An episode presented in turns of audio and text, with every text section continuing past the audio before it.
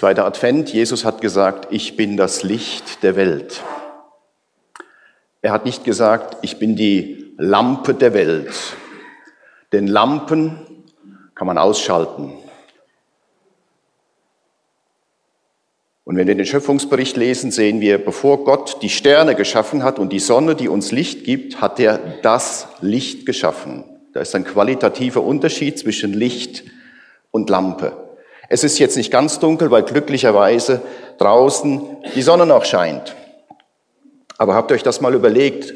Habt ihr euch mal überlegt, wenn einer den Schalter findet, um die Sonne auszuschalten? Einfach aus. Wisst ihr, was dann passiert? Drei Dinge und eine Konsequenz ist besorgniserregender als die nächste. Erstens, wenn jetzt einer auf den Schalter drückt und die Sonne geht aus. Dann dauert es noch ungefähr acht Minuten und dann ist es hier stockdunkel. Acht, etwas über acht Minuten braucht das Licht von der Sonne bis zu uns hier. Ist es stockdunkel, aber man kann ja sagen, eben wir haben ja elektrisches Licht, müssen einfach schauen, dass wir genug Strom produzieren können. Alle die, die eine Photovoltaikanlage auf dem Dach haben, die müssen ihre Investition abschreiben. Die haben Pech gehabt. Aber das könnten wir vielleicht noch lösen.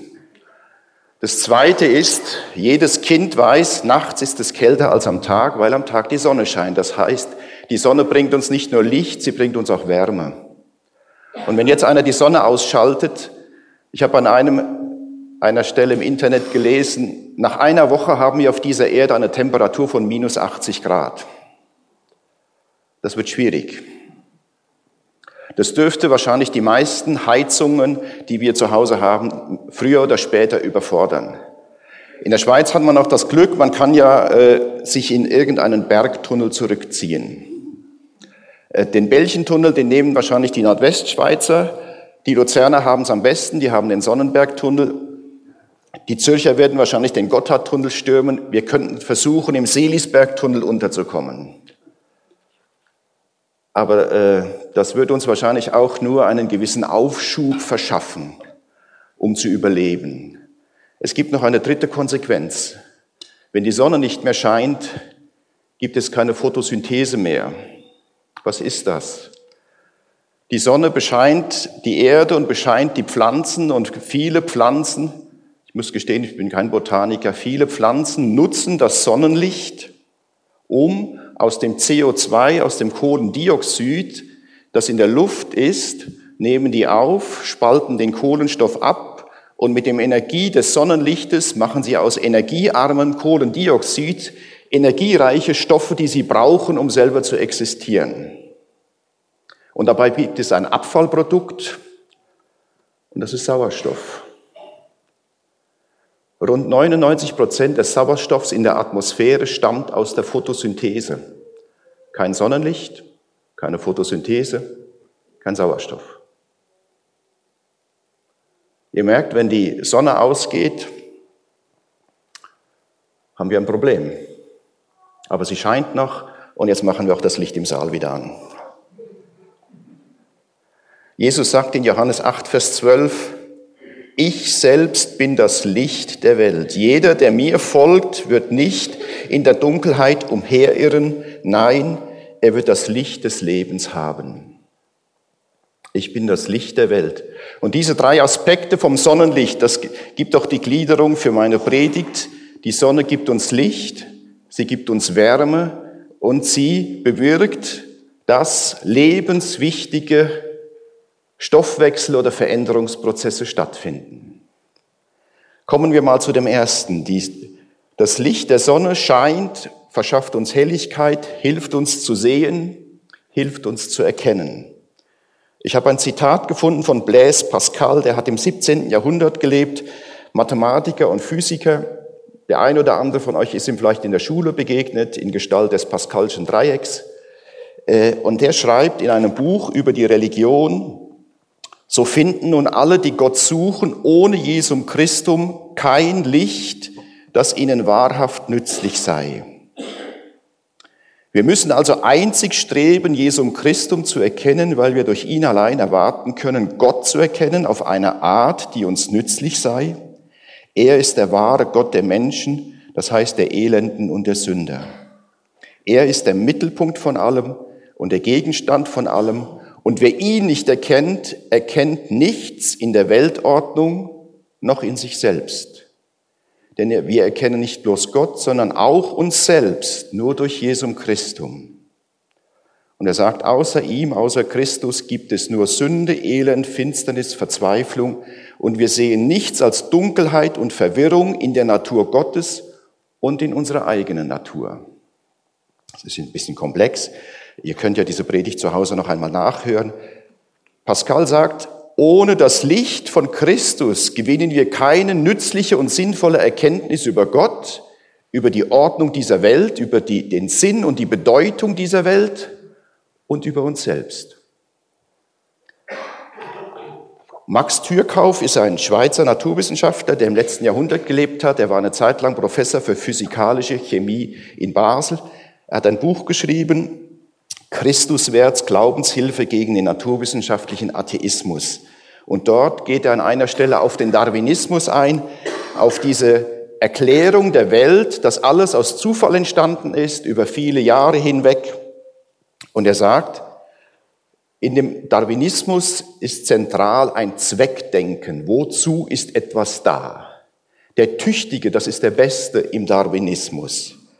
Aber er sagt, Türkhoff sagt, diese Sicht, dass nur das, das Nützliche etwas, dass das gut ist und dass man sich immer fragen muss, wozu ist etwas gut? Was hat das für ein Ziel? All die Mutationen, wo führen sie hin? Was für ein Ziel haben sie?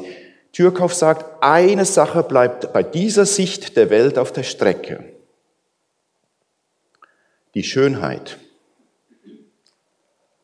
Er zitiert aus einem Brief, den Darwin an einen amerikanischen Botaniker geschrieben hat.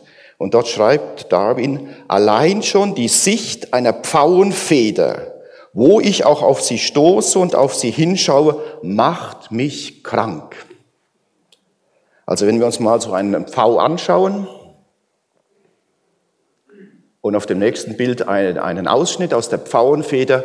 Also seien wir mal ehrlich, diese feingliedrige Struktur, diese, diese satten Farben, das hätte jetzt nicht sein müssen, oder? Also, um ehrlich zu sein, so ein, ein, ein, ein gleichmäßiges Mittelgrau, so wie das von meinem Hemd, das hätte es jetzt auch getan. Das, das ist jetzt wirklich nicht nötig. jetzt mal ohne Zynismus, der, der so etwas geschaffen hat, muss Ästhet sein. Der hat so viele Dinge geschaffen, die aus einer gewissen Perspektive heraus nutzlos sind.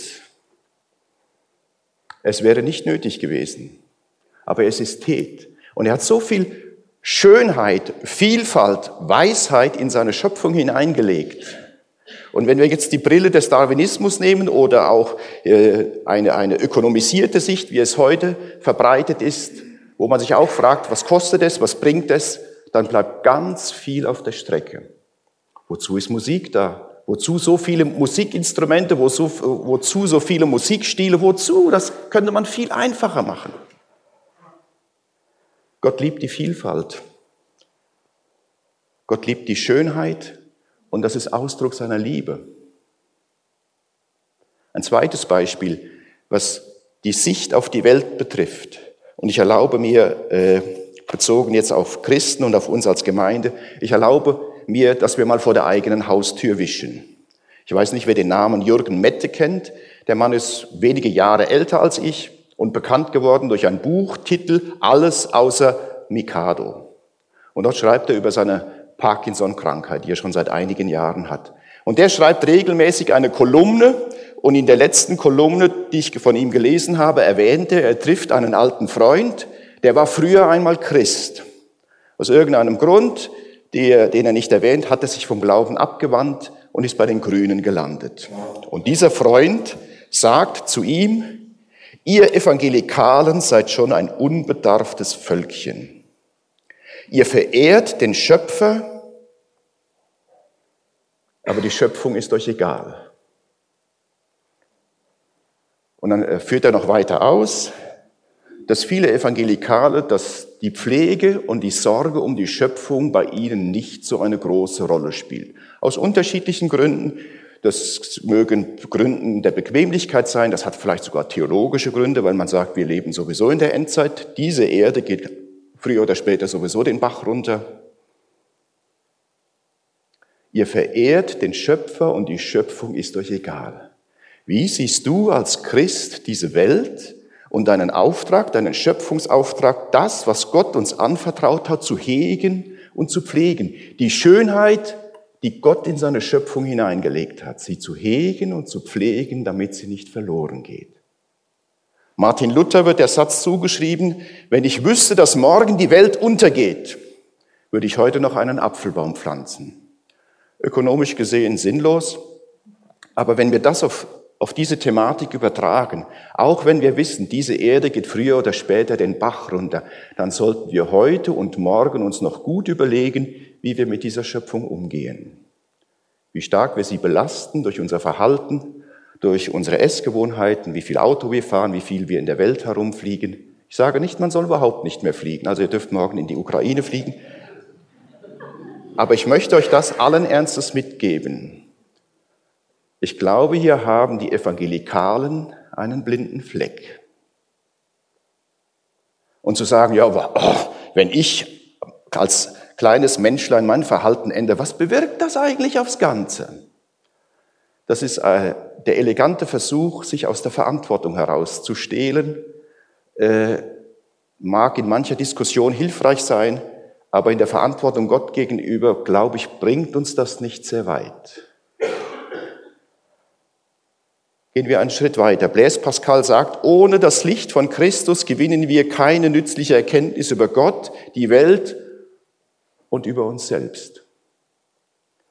Das Licht von Christus, und ich interpretiere das Licht der Welt jetzt einmal das Licht für uns Menschen, hilft uns auch uns selbst zu erkennen, die eigene Seele zu erkennen, die Vielfalt die Gott in mein Leben und in meine Seele hineingelegt hat, die Vielfalt und die Schönheit, die er in deine Seele hineingelegt hat, die Unterschiedlichkeit von Menschen, die Fähigkeit zu denken, unterschiedlich zu denken, die Fähigkeit zu fühlen, zu empfinden, die, die Möglichkeit miteinander zu interagieren, die Möglichkeit zur Kreativität, Musik zu machen, äh, Bücher zu schreiben, Gedichte zu verfassen, die die Menschen zu Tränen rühren, seine ungeheure Schönheit, die Gott in die menschliche Seele hineingelegt hat.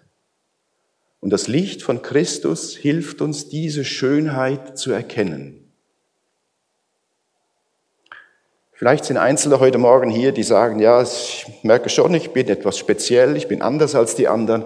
Manchmal habe ich wirklich den großen Wunsch, warum kann ich nicht sein wie alle anderen? Das wäre so viel einfacher wenn ich wäre wie alle anderen. Und ihnen sagt Eckhard von Hirschhausen auf eine schon seelsorgerliche Art und Weise, andere gibt es schon genug. Es ist in einem Videoclip über das Pinguin-Prinzip, kann man auf YouTube anschauen. Meine Frau hat das in ihrer Institution einmal anderen Mitarbeitern gezeigt. Da bekommen erwachsene Menschen feuchte Augen. Andere gibt's schon genug. Du darfst so sein, wie du bist mit deiner Besonderheit, mit deinen speziellen Eigenarten. Das Licht von Jesus hilft uns, die Schönheit der eigenen Seele zu sehen, zu erkennen, darüber zu staunen und dankbar zu sein. Aber das Licht von Jesus hilft uns auch, in die Teile unserer Seele hineinzuschauen, die wirklich nicht schön sind. Da, wo die Seele leidet, wo es weh tut, da wo sie traurig ist, wo sie unruhig ist, da wo sie verbogen ist, weil, weil sie Jahre, vielleicht Jahrzehnte lang eine Last tragen musste, die viel zu schwer ist für einen einzelnen Menschen. Stellt euch vor, Stell dir vor, du trägst einen Rucksack mit 30, 40, 50 Kilo Steinen über Jahre und Jahrzehnte hinweg. Das verbiegt einen Menschen. Dass man auch hineinschaut und auch da hilft uns das Licht von Jesus hineinzuschauen, auch in die, wie soll man sagen, in die Möglichkeiten, die wir haben, böse zu sein. Jesus sagt, ich bin das Licht der Welt und Pascal sagt, es hilft uns, uns selbst zu erkennen.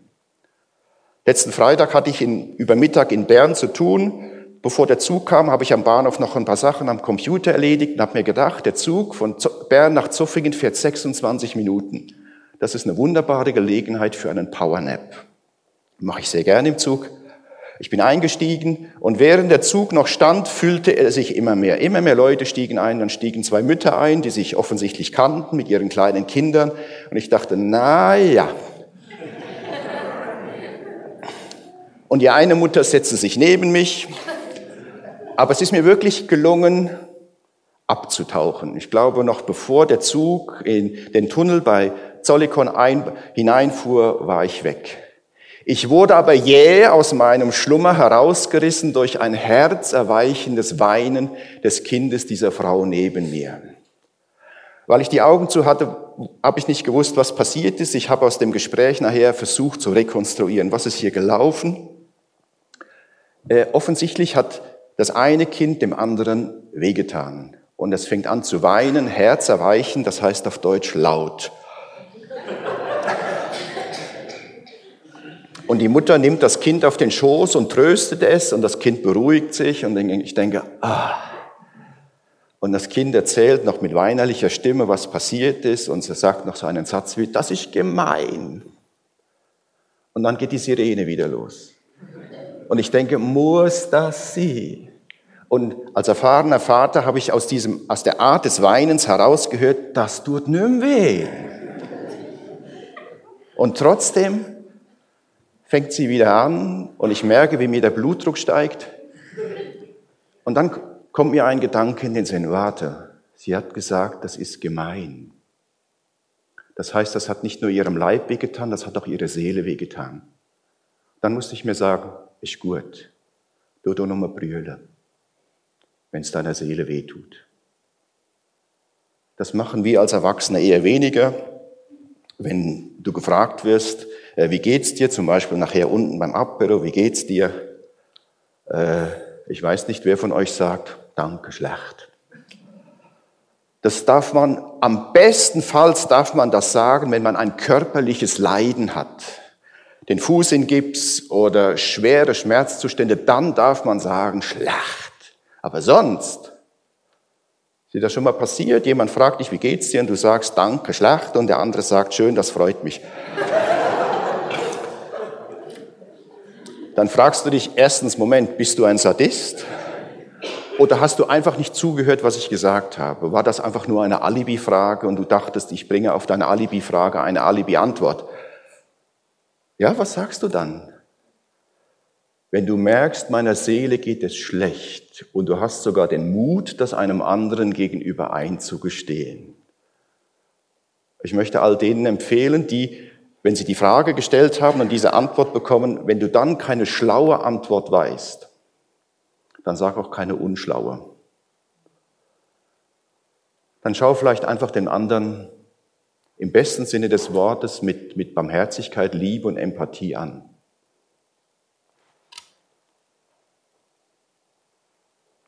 Jesus hilft uns, uns selbst zu erkennen. Das Licht von Jesus hilft uns, Erkenntnis über uns selbst zu gewinnen, über den Zustand der eigenen Seele. Die eigene Seele ab und zu zu fragen, wie geht es dir?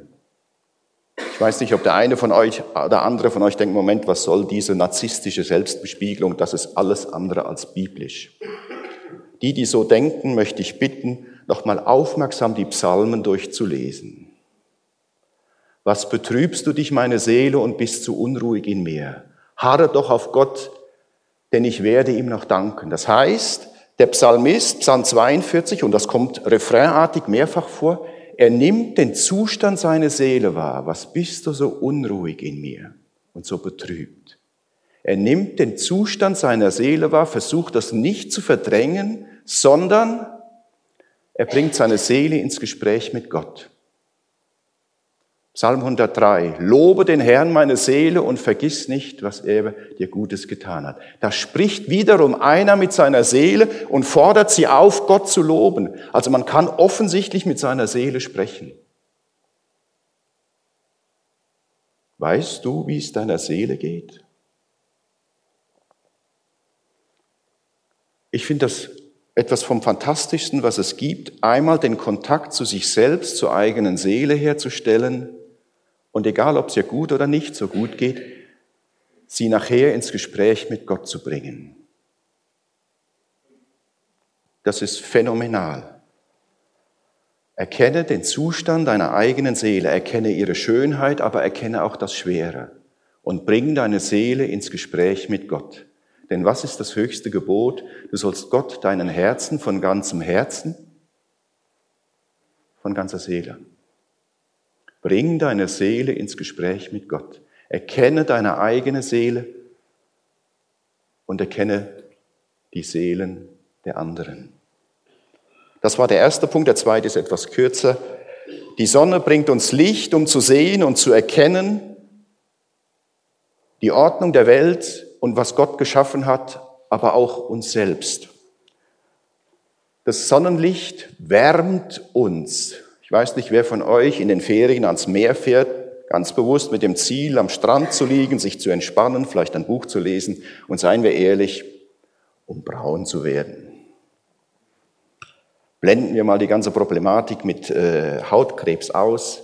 Aber jeder weiß, es bringt nicht viel, wenn man am ersten Tag acht Stunden dort am Strand liegt, vorher weiß, nachher eben nicht braun,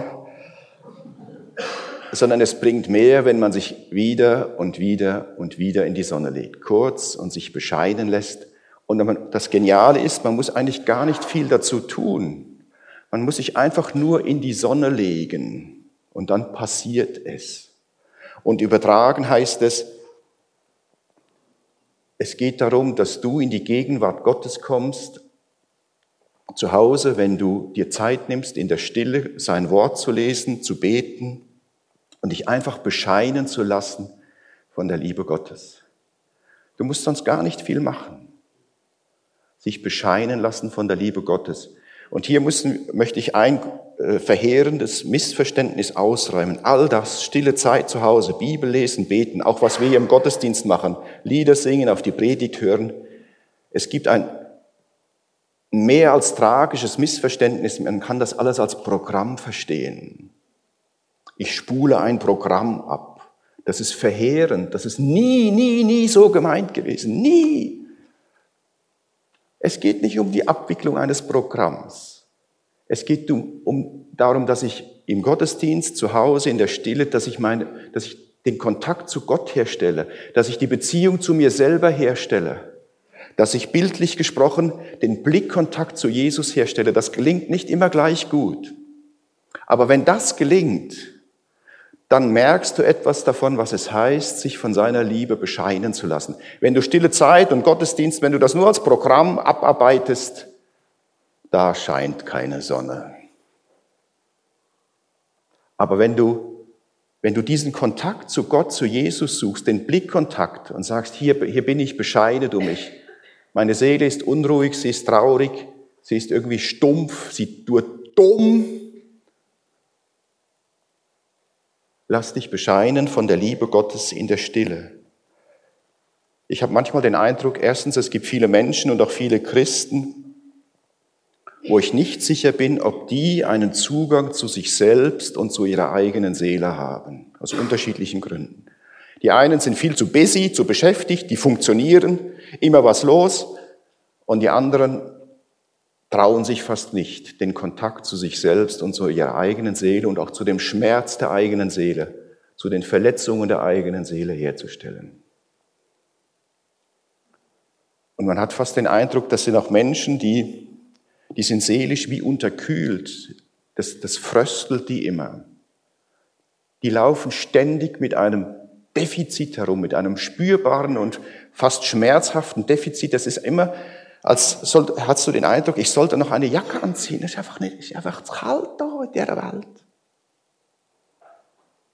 Man fröstelt und wenn man fröstelt und friert, ist man anfällig für Erkältungen, krank zu werden. Das macht nicht glücklich.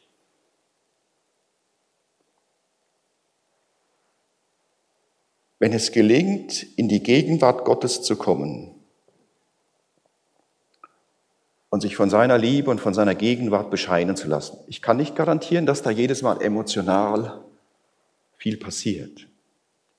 Aber diese Wärme wird an unserer Seele nicht spurlos vorbeigehen. Und der Clou ist, dass man es wieder und wieder und wieder macht. Nicht aufhören damit. Und wenn du merkst, ich mache das zwar, aber irgendwie mir ist immer noch kalt, meine Seele friert immer noch, dann such das Gespräch zu einer geistlich erfahrenen Person. Du musst keine äh, theologische Ausbildung haben, das muss einfach eine Person sein, von der du den Eindruck hast, diese Person kennt Gott und sie kennt sich selbst. Sie hat eine Beziehung zu Gott, zu Jesus und sie hat einen Zugang zu sich selbst gefunden. Das ist, sind die entscheidenden Schlüsselkriterien. Und dann fragt diese Person, du sagst, ich weiß nicht, ich, bei mir stimmt was nicht. Du musst nicht unbedingt zum Seelenklempner. Vielleicht auch das. Ich, möchte, ich habe viel mit Psychiatern und Psychotherapeuten zu tun. Ich möchte das nicht schlecht reden, in keiner Weise. Ich bin froh, dass es die gibt. Vielleicht ist es auch nötig, dass man zu einem Seelenklempner geht und sich dort helfen lässt, weil einfach die, die Seele durcheinander ist und vielleicht sogar krank ist. Das Licht Jesu will deine Seele wärmen. Und das Dritte, das Licht Jesu kommt und bewirkt, will in deiner Seele die Photosynthese bewirken. Dass aus energiearmen Kohlendioxid energiereiche Kohlehydrate werden, das, was dir Kraft verleiht, um leben zu können. Es gibt dir Energie. Das Licht von Jesus bewirkt in dir einen Stoffwechselprozess, einen Veränderungsprozess. Nicht nur, dass du Tag für Tag Energie bekommst, sondern dass du in deiner Persönlichkeit umgestaltet wirst. Und vieles von dem passiert wie von alleine. Es gibt ein paar Dinge, ein paar Probleme in unserem Leben, an denen müssen wir arbeiten. Das gibt es und das lässt sich nicht wegdiskutieren. Aber hier möchte ich den anderen Aspekt betonen. Es gibt ganz viele Dinge. Dieser Veränderungsprozess, diese Photosynthese in Anführungszeichen, das passiert von alleine. Die Pflanze muss sich nicht anstrengen, dass das passiert. Sie muss sich einfach dem Sonnenlicht hinhalten. Und dann passiert es, dass aus Kohlendioxid auf der einen Seite Kohlehydrate und Energie wird und auf der anderen Seite Sauerstoff für die anderen. Und das ist ja eigentlich Wahnsinn, was Gott da geschaffen hat. Das muss man sich mal überlegen. Im Moment ist die Klimakonferenz in Katowice und es wird viel diskutiert über den Anstieg des Kohlendioxid in der Atmosphäre und was das für Probleme mit sich bringt für uns. Und wir werden uns noch wundern, was das für Probleme mit sich bringt. Und die Pflanzen hier die, auf dieser Welt, ganz viele Pflanzen wandeln Kohlendioxid in Sauerstoff um.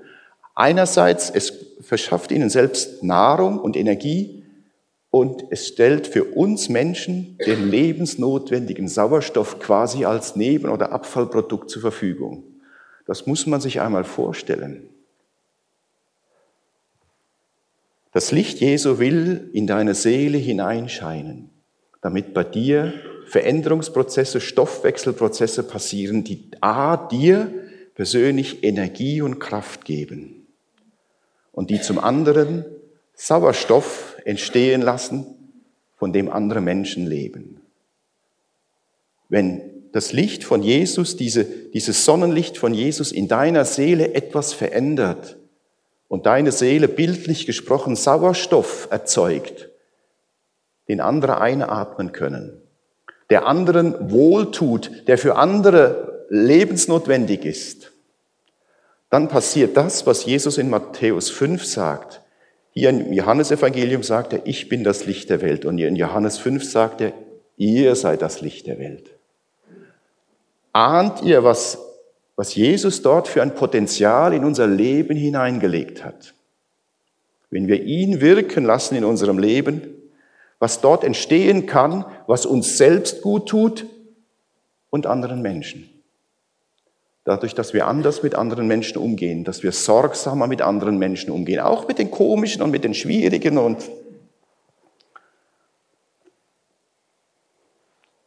Ahnt ihr das, was hier möglich ist, wenn unsere Seele Sauerstoff für andere produzieren kann?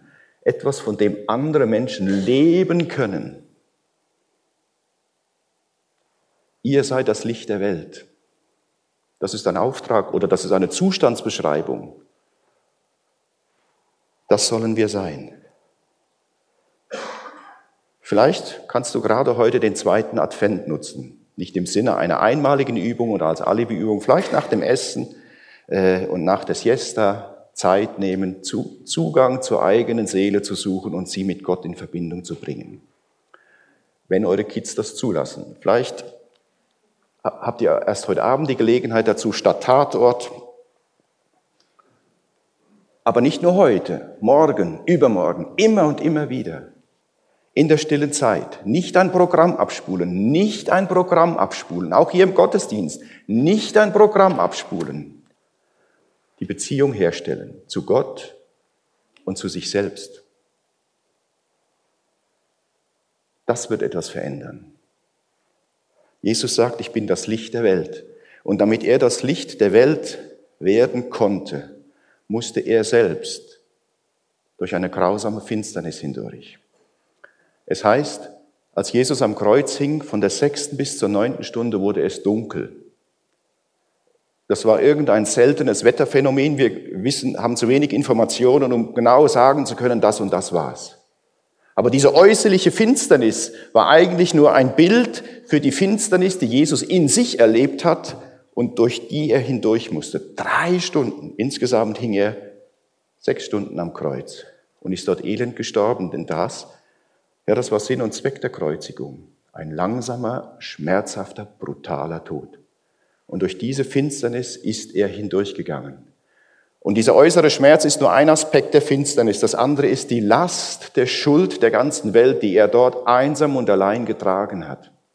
Und das Schlimmste von allem, sein Vater im Himmel hat ihn im Stich gelassen. Hat ihn in der schwersten Stunde seines Lebens, in der dunkelsten, finstersten, kältesten Stunde seines Lebens hat ihn sein Vater im Himmel im Stich gelassen. Das ist Finsternis pur. Das ist, als hätte man für Jesus die Sonne ausgeschaltet. Da ist er hindurchgegangen.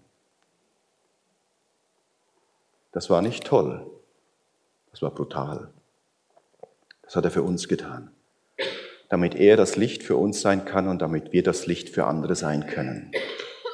Ich lade euch ein, einen Moment still zu sein und zu überlegen, was heißt das jetzt für mich? Was, was nehme ich für mich mit? Vielleicht auch im stillen Gebet mit Jesus. Jesus, was, was bedeutet das für mich jetzt und hier? 9. Dezember, 2. Advent. Nehmen wir uns einen Moment der Stille.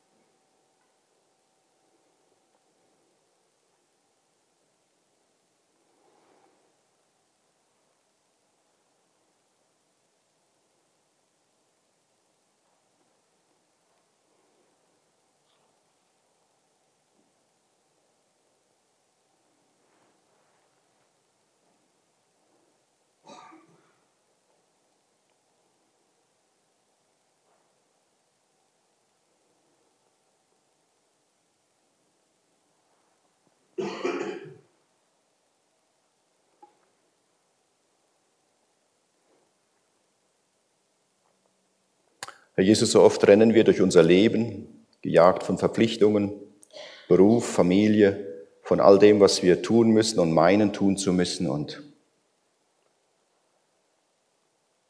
zwischendurch reicht es noch für ein Stoßgebet. Ich bitte dich, dass du uns immer wieder auch in dieser Adventszeit hineinnimmst in deine Gegenwart und in dein Licht, das in unsere Seele hineinscheint, das uns wärmt, hilft zu erkennen und das in unserer Seele die Veränderung bewirkt, die dir gefällt und die uns wohl tut.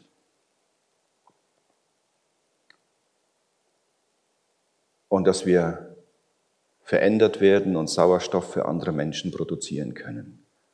Lebensnotwendigen Sauerstoff, den andere einatmen können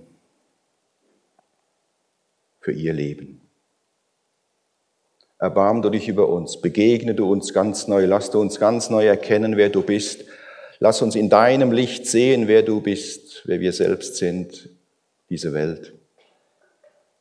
Tu du in uns und an uns und durch uns das, was dir gefällt. Heute und auch in der kommenden Woche. Schenke uns auch einen Blick für Menschen, denen es gerade jetzt nicht so gut geht und hilf uns zu erkennen, was wir für sie tun können. Amen.